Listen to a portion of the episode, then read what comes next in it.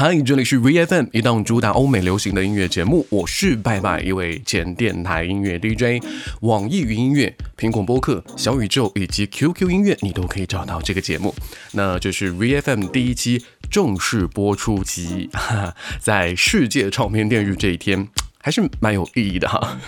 所以呢，这一期想要跟各位聊一聊关于唱片销量。这件事情，那也希望你能够听到节目的最后，因为最后我们有彩蛋来送给各位。Taylor Swift Cardigan Vintage tea, brand new phone, high heels on, cobblestones. When you are young, they assume you know nothing. Sequin smile, black lipstick, sensual politics.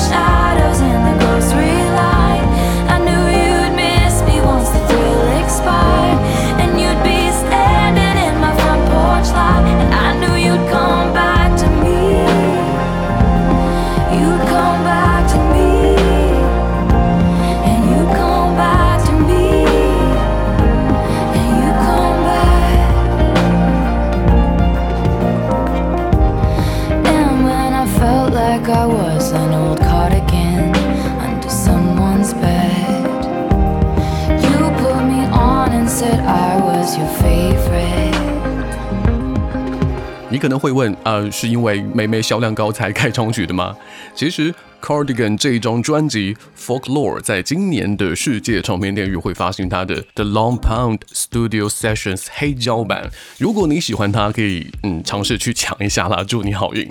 而且梅梅在唱片销量这件事情上面呢，不仅是各位认为的那种佼佼者，我更愿意称呼她叫革命者。这个具体今天呃之后会来好好说说。世界唱片店日，这是一个始于二零零七年，每年都举办的活动。一般来说的话，会在四月的某一个星期六，那通常是第三周，这个月应该算是第四周了。嗯，还有十一月的黑色星期五来举行，它是庆祝独立唱片店的文化。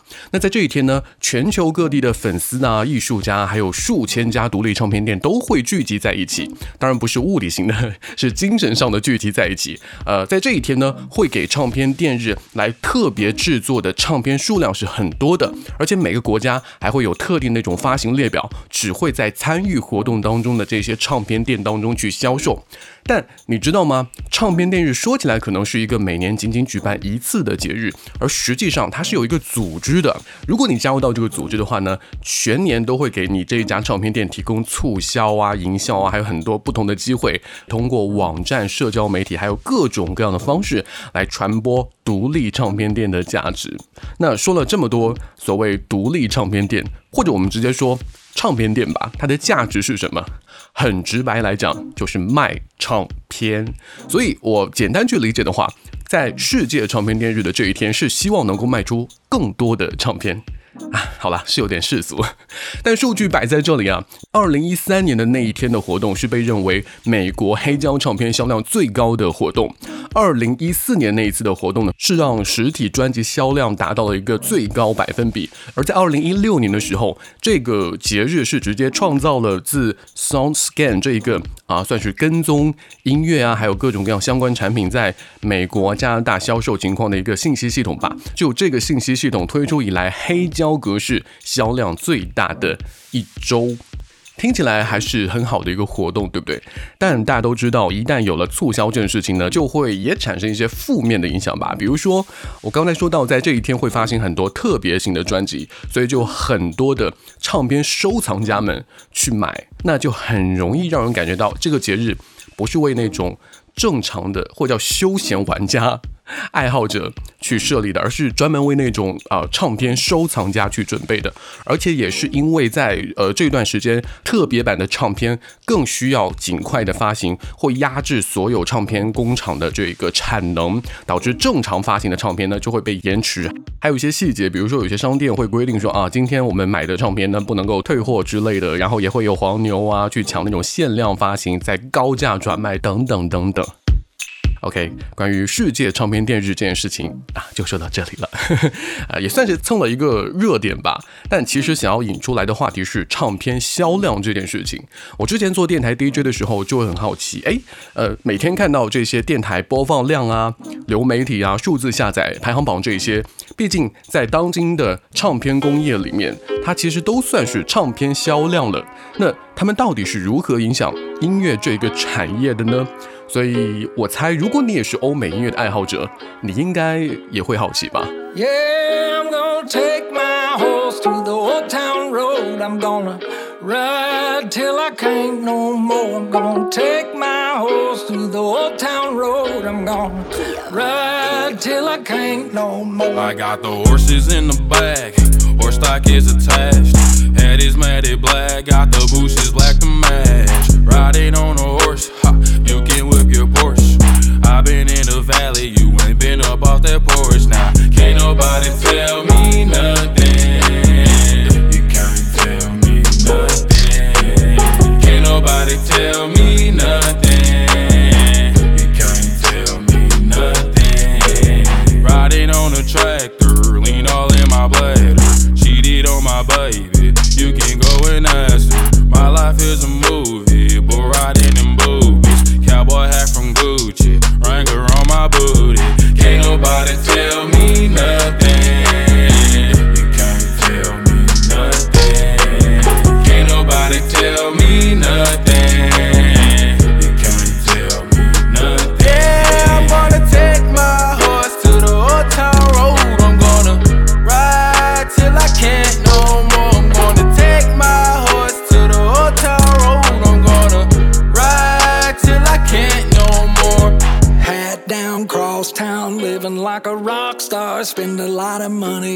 Brand new guitar. Baby's got a habit, diamond rings, and Fendi sports bras. Riding down Rodeo in my Maserati sports car. Got no stress, I've been through all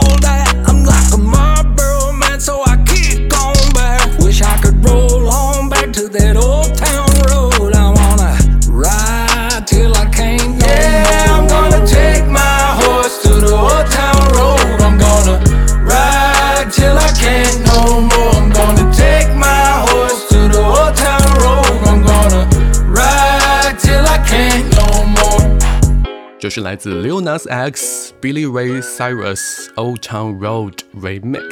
公告牌十九周的冠军单曲，也是迄今为止冠军周数最长的单曲。这里是 VFM 一档主打欧美流行的音乐节目，我是白白，一位前电台音乐 DJ。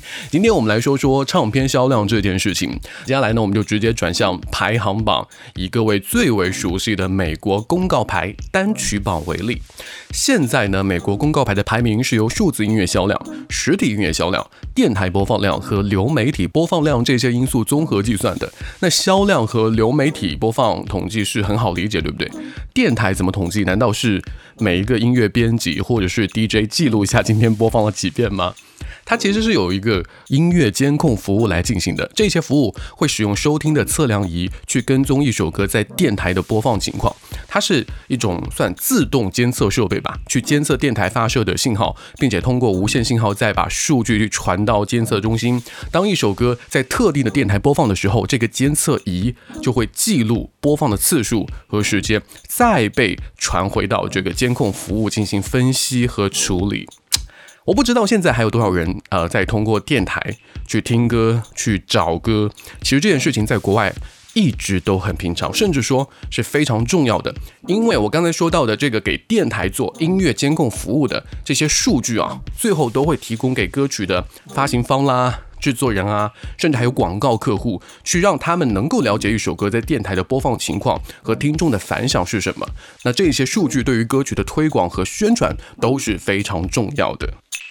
说回来，榜单的建立就是为了帮助音乐行业的人们反映产品，当然是单曲啊、专辑这些流行的程度，去跟踪大家购买的趋势。包括了公告牌，它也是很多次的改变了它的方法和政策，用算是最精确和准确的方式来反映不同时代的流行程度。到了现在，大家都叫流媒体称王，电台播出，嗯，都要往后再靠一靠了。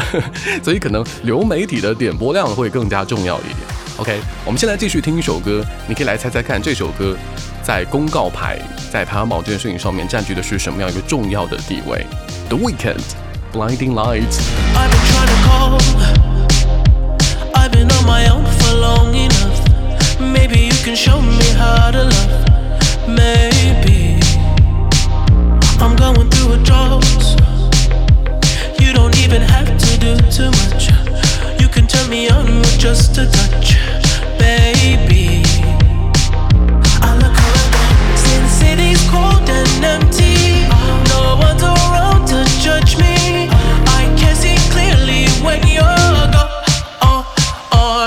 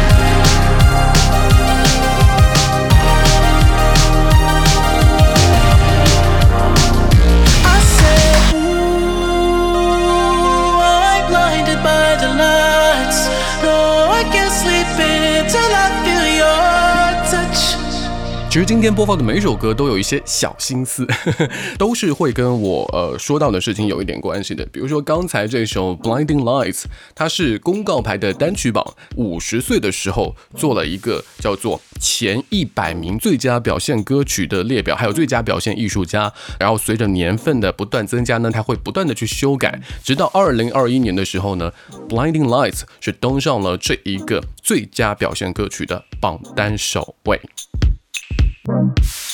我们现在看到很多在音乐中的约定俗成的习惯，其实多多少少都受到了唱片销售销量相关的一些影响。你知道为什么大部分的欧美音乐会选择在周五来发行吗？因为周五到下个周四是榜单的统计周期，所以周五发行新歌，一般来讲我们都会觉得有集中爆发式的收听嘛，那当然就有利于第一周的成绩啦。公告牌，它在一九九一年的时候呢，其实最开始的销售跟踪期，我们可以理解为榜单成绩的统计的周期是周一到周日。在二零一五年的七月份，是更改为我们现在习惯的周五到下周四了。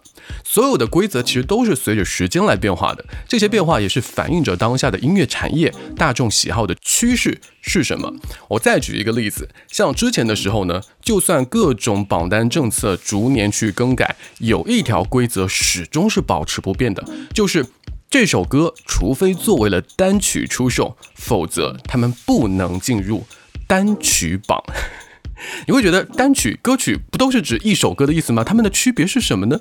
呃，这样来说吧，一首歌如果呢，它只是作为你购买专辑时。听到的一首歌，没有单独被拿出来过做宣传，没有单独的封面，没有单独的一切，这样呢就叫做仅仅是歌曲。那单曲当然就是反着来了，有单独的封面，有单独的推广等等。那这样的所谓的单独特殊对待，作为了单曲发行了之后，才可以进入。单曲榜，当然这与之前的一些规定了。到大概二十世纪九十年代的时候呢，因为音乐行业出现了一种新的趋势，就是向电台去推广那些非单曲的。歌曲为什么要这样做？因为这些唱片公司说呢，我如果老是在做单曲去发售的话呢，很多人就只买单曲了，他不会买我这张专辑了。所以他们就希望让大家听到除了单曲之外，专辑当中的其他歌曲。在这一段时间里面呢，出现了一种很尴尬情况，就一首歌在电台因为被播放了很多次，大家已经耳熟能详了，但是因为它没有成为单曲，所以它没有资格进入到单曲榜。那随着这样的评论还有冲突越来越多，最后公告牌呢，就是根据音乐行业的艺术家们还有内部人士的要求，将这些只播放电台的歌曲，比如说非正式单曲，也会添加到单曲榜中。当然啦，现在的决定大权从电台手上又交到了流媒体手上。我们来听听流媒体图榜专业户 Drake。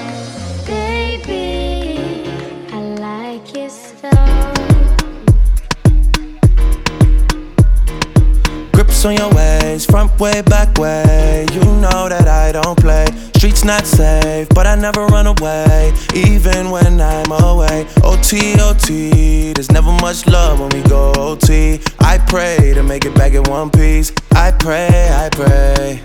That's why I need a one dance. Got a Hennessy in my hand. One more time before I go. Higher powers taking a hold on me. I need a one dance. Got a Hennessy in my hand. One more time before I go. Higher powers taking a hold on me. Baby, I like your Strength and guidance. All that I'm wishing for my friends. Nobody makes it from my ends. I had to bust up the silence. You know you gotta stick by me. Soon as you see the text, reply me. I don't wanna spend time fighting. We got no time, and that's why I need a one dance. Got a Hennessy in my hand. One more time before I go. Higher powers taking a hold on me. I need a one dance. Got a Hennessy in my hand. One more time before I go. Higher powers taking a hold on me.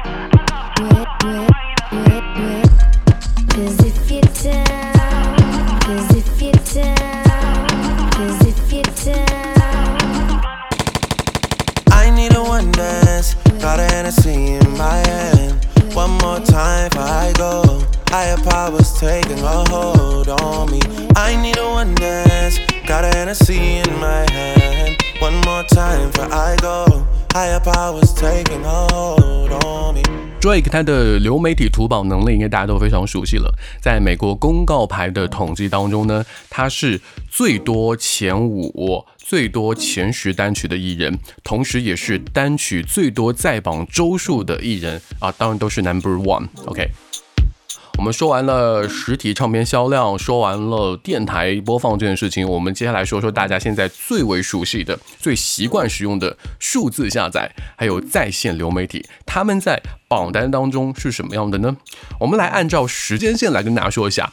最开始的是二零零三年，公告牌是推出了一个数字单曲榜去追踪下载量，但是呢，这些下载是没有资格进入到单曲榜正榜的。二零零五年的二月十二号，单曲榜开始允许从像 iTunes 这些在线服务当中的那些付费的数字下载当中去调取的这个数据。其实这种方式的改变，对于当时的榜单是产生了很大的震动的。那有些歌曲呢，可以依靠这个很强劲的在线销售量，第一次就能冲上榜单；还有很多歌曲也会出现很戏剧性的增长。那当时如果你能看到一首歌迅速的爬八九十名那种状态的话呢，一般来讲都是因为它的数字销量非常的惊人。再后来到了二零零七年，在八月十一号的发行当中呢，公告牌开始把流媒体和点播的服务的数据纳入到单曲榜的统计了。二零一二年三月二十四号，公告牌首次公布了他们的点播歌曲排行榜。二零一三年的一月，直接扩展到了更加广泛的流媒体歌曲排行榜，排名都是来自于 Spotify 这些服务的网络数据流了。二零一三年二月份的时候呢，公告牌又对 YouTube 上面歌曲的观看次数去做了一次研究，决定把它们添加到。公告牌单曲榜的统计数据当中，而当时一首著名的歌曲，也是成为这个改版后第一首上榜的歌曲，那就是《Harlem Shake》哈林摇。到了最近的一次，二零二零年了，七月份的时候呢，公告牌又宣布了一个关于销售的规定，就是不再允许实体数字捆绑销售被列为是数字销售。什么意思呢？实体数字捆绑销售音乐，就是说那些唱片公司把实体唱片跟数字唱片捆绑在一起销售。那平常的时候，我可能会觉得说，哎，我要么购买实体专辑，对吧？我要么购买数字专辑，对吧？但它现在你可以同时选择两个一起买，因为通常情况下，两个一起买的这个肯定是比单独分别买要更低一些的。那这样的情况就会导致很多的粉丝，你可以理解为为了刷榜，他们就可以通过这样相对较低的价格去冲击两个销量，从而也能提升这位歌手这个乐队他的排行榜的数据。所以呢，从那个时候，二零二零年七月开始呢，公告牌就宣布不再把这种捆绑销售算作数字销售一部分了，因为这样会使得呃数据会产生一些误导。这里是 VFM 一档主打欧美流行的音乐节目，我是白白，一位前电台音乐 DJ。排行榜浅浅的跟大家说完了，我们要转战下一部分了，就是专门的流媒体。Oxytocin making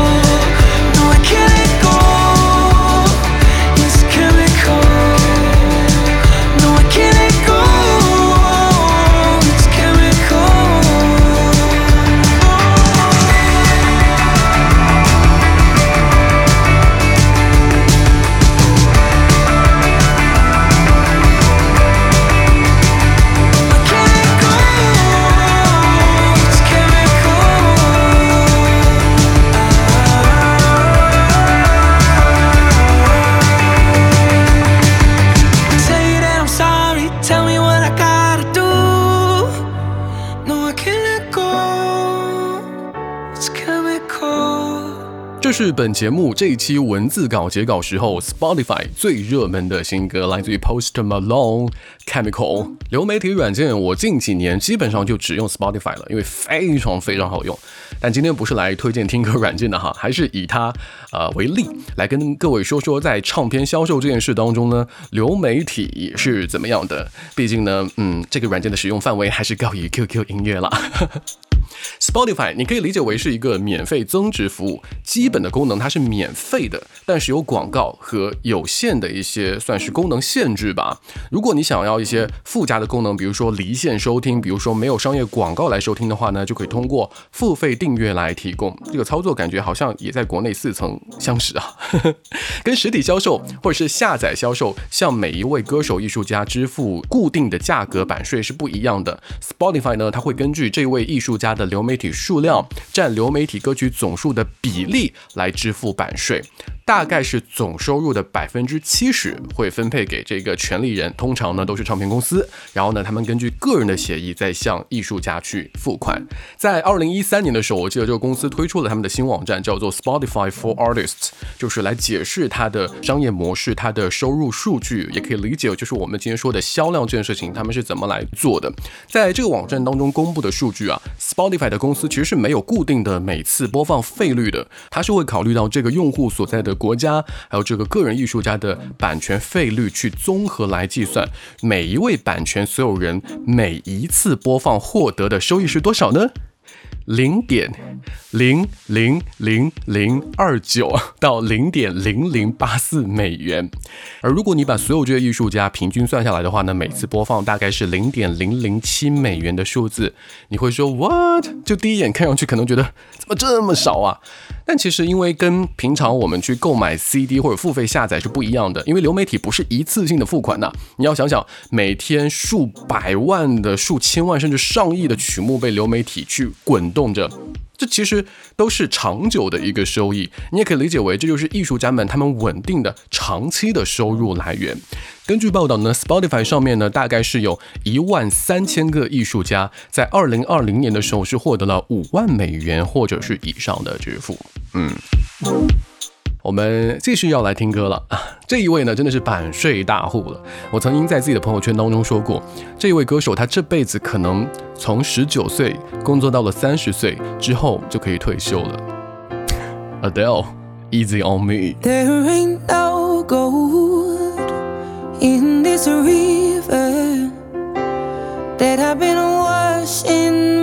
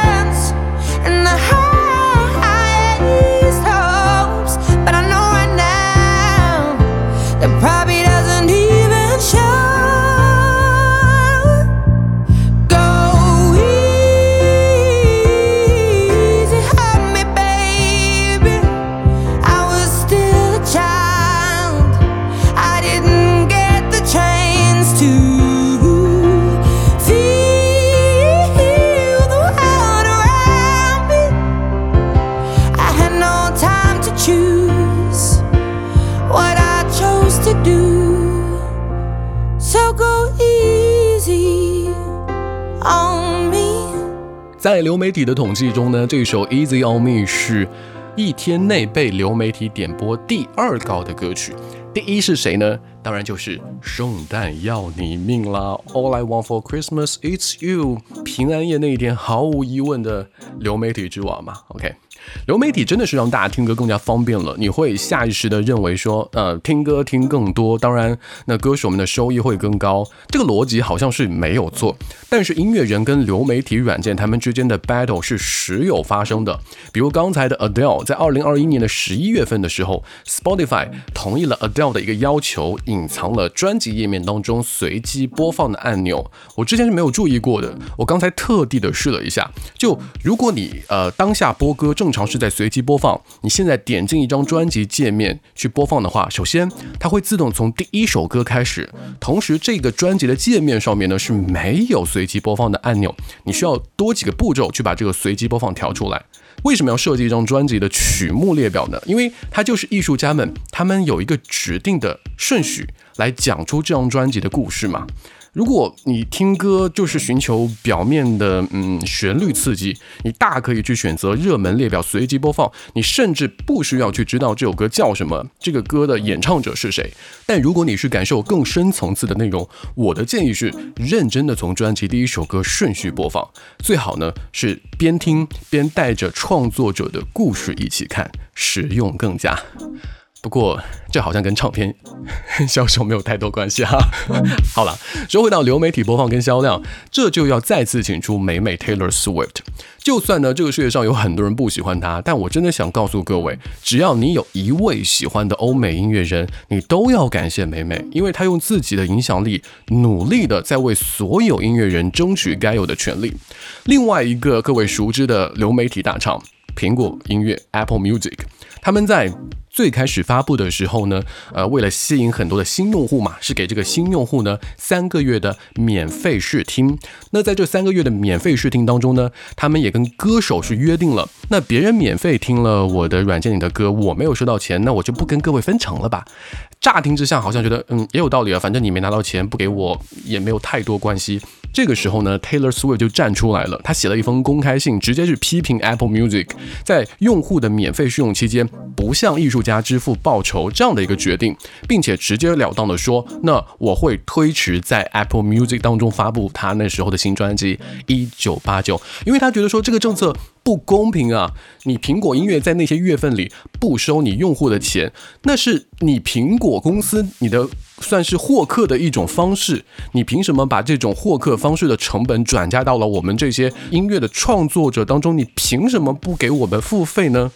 在这封呃公开信发布的第二天，苹果公司也蛮良心的啦，就是他们也没有太过于纠结去争吵，他就直接宣布了说改变这个政策，即使有客户是免费试用 Apple Music，他也会向艺术家去支付流媒体应用。而这个时候应该起立为梅梅来鼓掌一下吧。OK，我们再来听到这首歌，嗯，不听梅梅了，刚听过了，我们来听听，也是在 Apple Music 当中掀起了一阵关于销售的腥风血雨的歌手 Frank Ocean。pink and white. That's the way every day goes. Every time we've no control. If the sky is pink and white, if the ground is black and yellow, it's the same way you showed me. Nod my head, don't close my eyes. Halfway on a slow move. It's the same way you showed me. If you could fly, then you'd feel south. Up north's getting cold soon. The way it is, we're on land. So I'm someone to hold true. Keep you cool when it's still alive. Won't let you down when it's all ruined. Just the same way you showed me. Showed me. You showed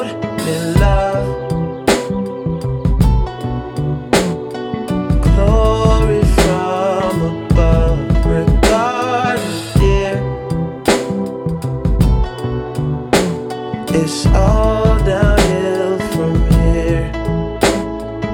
In the wake of a hurricane, dark skin of a summer shade, nosedive in the floodlines, tall tower, milk crate. It's the same way you showed me. Cannonball off the porch side, older kids trying off the roof. Just the same way you showed me, you were sure. If you could die and come back to life. Up for air from the swimming pool. You kneel down to the dry land. Kiss the earth that birthed you. Gave you tools just to stay alive and make it up when the sun is ruined. That's the same way you showed me. Showed. You showed me love.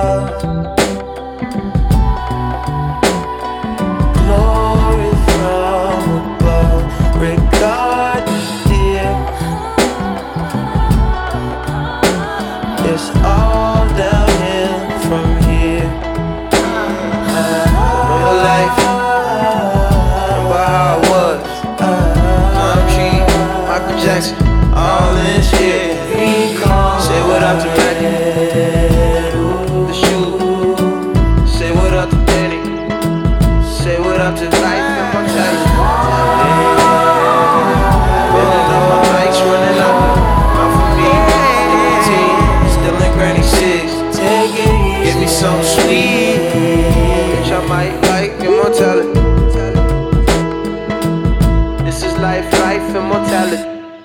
Frank Ocean，我们不会聊最近的 Coachella 事件哈，聊聊 Blonde 这一张专辑引发的音乐流媒体战争。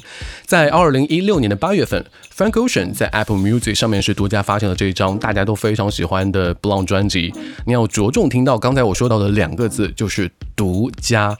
这个决定呢是由 Frank Ocean 自己呃算是独立做出来的吧，跟他的前唱片公司呢没有太多的关系。但这一次的独家交易呢是引发了一场音乐流媒体的战争，因为呢这个举动是跟其他的艺术家，包括你熟悉的 Adele、Coldplay、Drake、Beyonce、Rihanna、Kanye West 等等，他们当时呢也是跟呃某一些流媒体商是独家发行了这样个专辑。这个时候，Spotify 站不住了，因为他没有拿到任何一张专辑的独家发行权。他们就说，我们从来就不是那种专门做独家专辑发行的服务的，因为我们会觉得说对艺术家不好，对粉丝也不好。因为呢，艺术家都会想要尽可能的让更多人来听到他们的音乐，而粉丝也更好理解。你总不希望为了听自己喜欢的多个艺人而去下载多个软件吧？哦，这个操作在国内大家也蛮熟悉的哈。所以其实本质来讲，独家发行这件事情对于音乐人、对于粉丝双方都是阻碍的。其实我们都可以理解比较简短的那种呃独家促销的方式，比如说一周内谁提前发，一周后谁后面跟上，这个其实还好，我觉得可以理解，算是一种促销的方式。但如果成为长久的、广泛的独家发行，其实就真的不合适了。这一场大战开启了之后呢，首先环球音乐集团站出来，它是禁止为他们签约的艺术家提供独家的发行。而不久之后呢，几大主要唱片公司也是效仿了环球音乐，也标志着这个行业在当时发生了一些重大的变化。而 Spotify 也非常硬气，他说只要有一张专辑是先在别的平台上面发，再到我 Spotify 上面呢，那你就不会得到我平台上面相同级别的一些宣传促销的政策，像呃不在播放列表当中突出显示。当时 Lady Gaga 在接受采访的时候也说过这样一句话：“我告诉我的唱片公司，如果他们与 Apple Music 或者是其他的服务商来签署独家发行合同的话呢，那我就直接泄露我自己的所有新歌。”哇，酷！后来的时候呢，算是慢慢淡下去了吧，也没说没有独家发行这件事情了，只是说这种情况越来越少了。当然，这个越来越少情况限于海外，限于欧美。嗯，在内地，这些操作听起来还是非常的耳熟。怎么，你们这些跨国大公司的内地分部是不需要遵从你们总公司的这一些约定和决定的吗？来听到 Lady Gaga Born This Way。It doesn't matter if you love him or capital H I M M M M M. Just put your paws up, cause you were born this way, baby.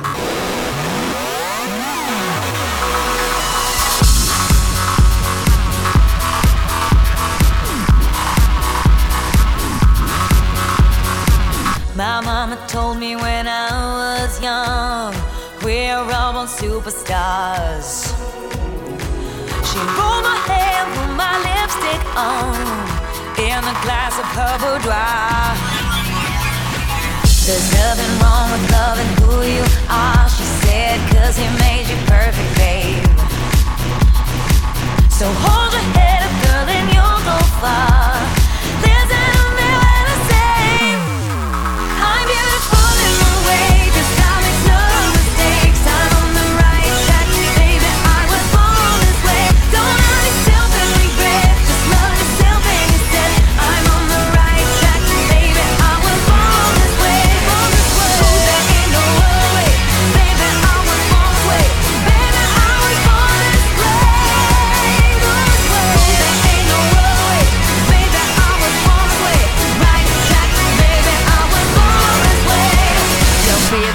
Just be a queen. Don't be a drag, just be a queen. Don't be a drag, just be a queen.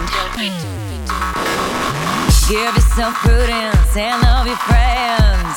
Subway kid, rejoice your truth. In the religion of the insecure, I must be myself, respect my youth. A different law is not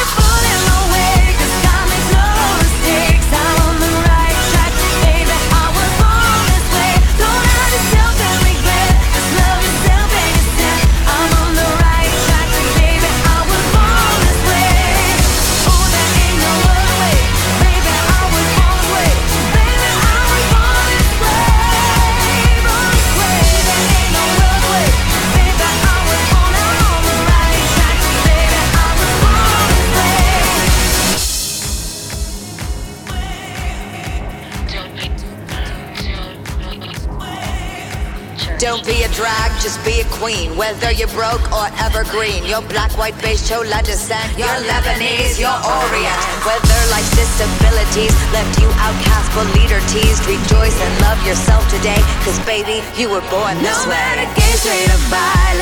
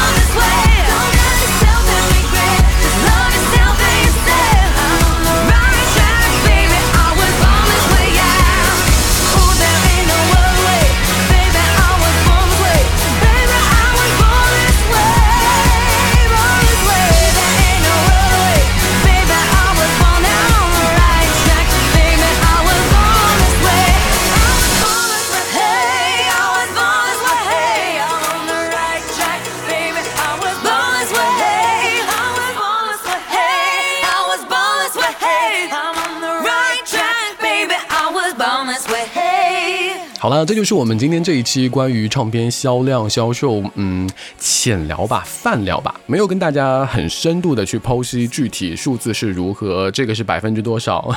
这方面，在我最开始准备这期节目的时候，我就觉得说，那个太呃，怎么讲，深度了，它可能需要你去看视频。就认真的看那种才能懂，在这种语音、在音频、在播客里面听到的话，会觉得很枯燥，也也也就略过了。所以我们就浅聊浅聊即止，也欢迎各位在我们的节目评论区来继续讨论这件事情。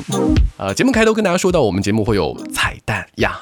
我们彩蛋为大家准备到的是两张专辑的实体版，分别是 Taylor Swift Lover 的豪华版。这个豪华版当中是加入了两首创作语音备忘录、私密日记，还有折叠海报，以及另外的 Troye Sivan In a Dream 中国特别版，有折叠海报、logo 贴纸、专属写真卡、中国独占的写真卡，以及加收 Take Yourself Home 的不插电版。怎么来获得这两张专辑呢？呃，在网易云乐和小宇宙的评论当中，说说你觉得欧美乐坛谁是唱片销量之王？打起来，打起来！两个平台的这个呃点赞第一。分别就获得 Taylor Swift 和 Choice One，呃，网易云音乐是 Taylor Swift，小宇宙是 Choice One，。记得评论，然后邀请身边的人来帮忙点赞一下，很俗，但是毕竟新节目还是需要一些流量的支持一下啦。这里是 VFM，一档主打欧美流行的音乐节目，我是白白，一位前电台音乐 DJ。那我们收听的平台还是很多的，网易云音乐、苹果播客、小宇宙，还有 QQ 音乐，你都可以来找到这个节目。欢迎各位的点赞、评论、收藏、转发和订阅。那如果你喜欢本期节目的音乐的话呢，也可以继续到 QQ 音乐和网易云音乐搜索 VFM 来找到我们的歌单啦。我是拜拜，See you next time。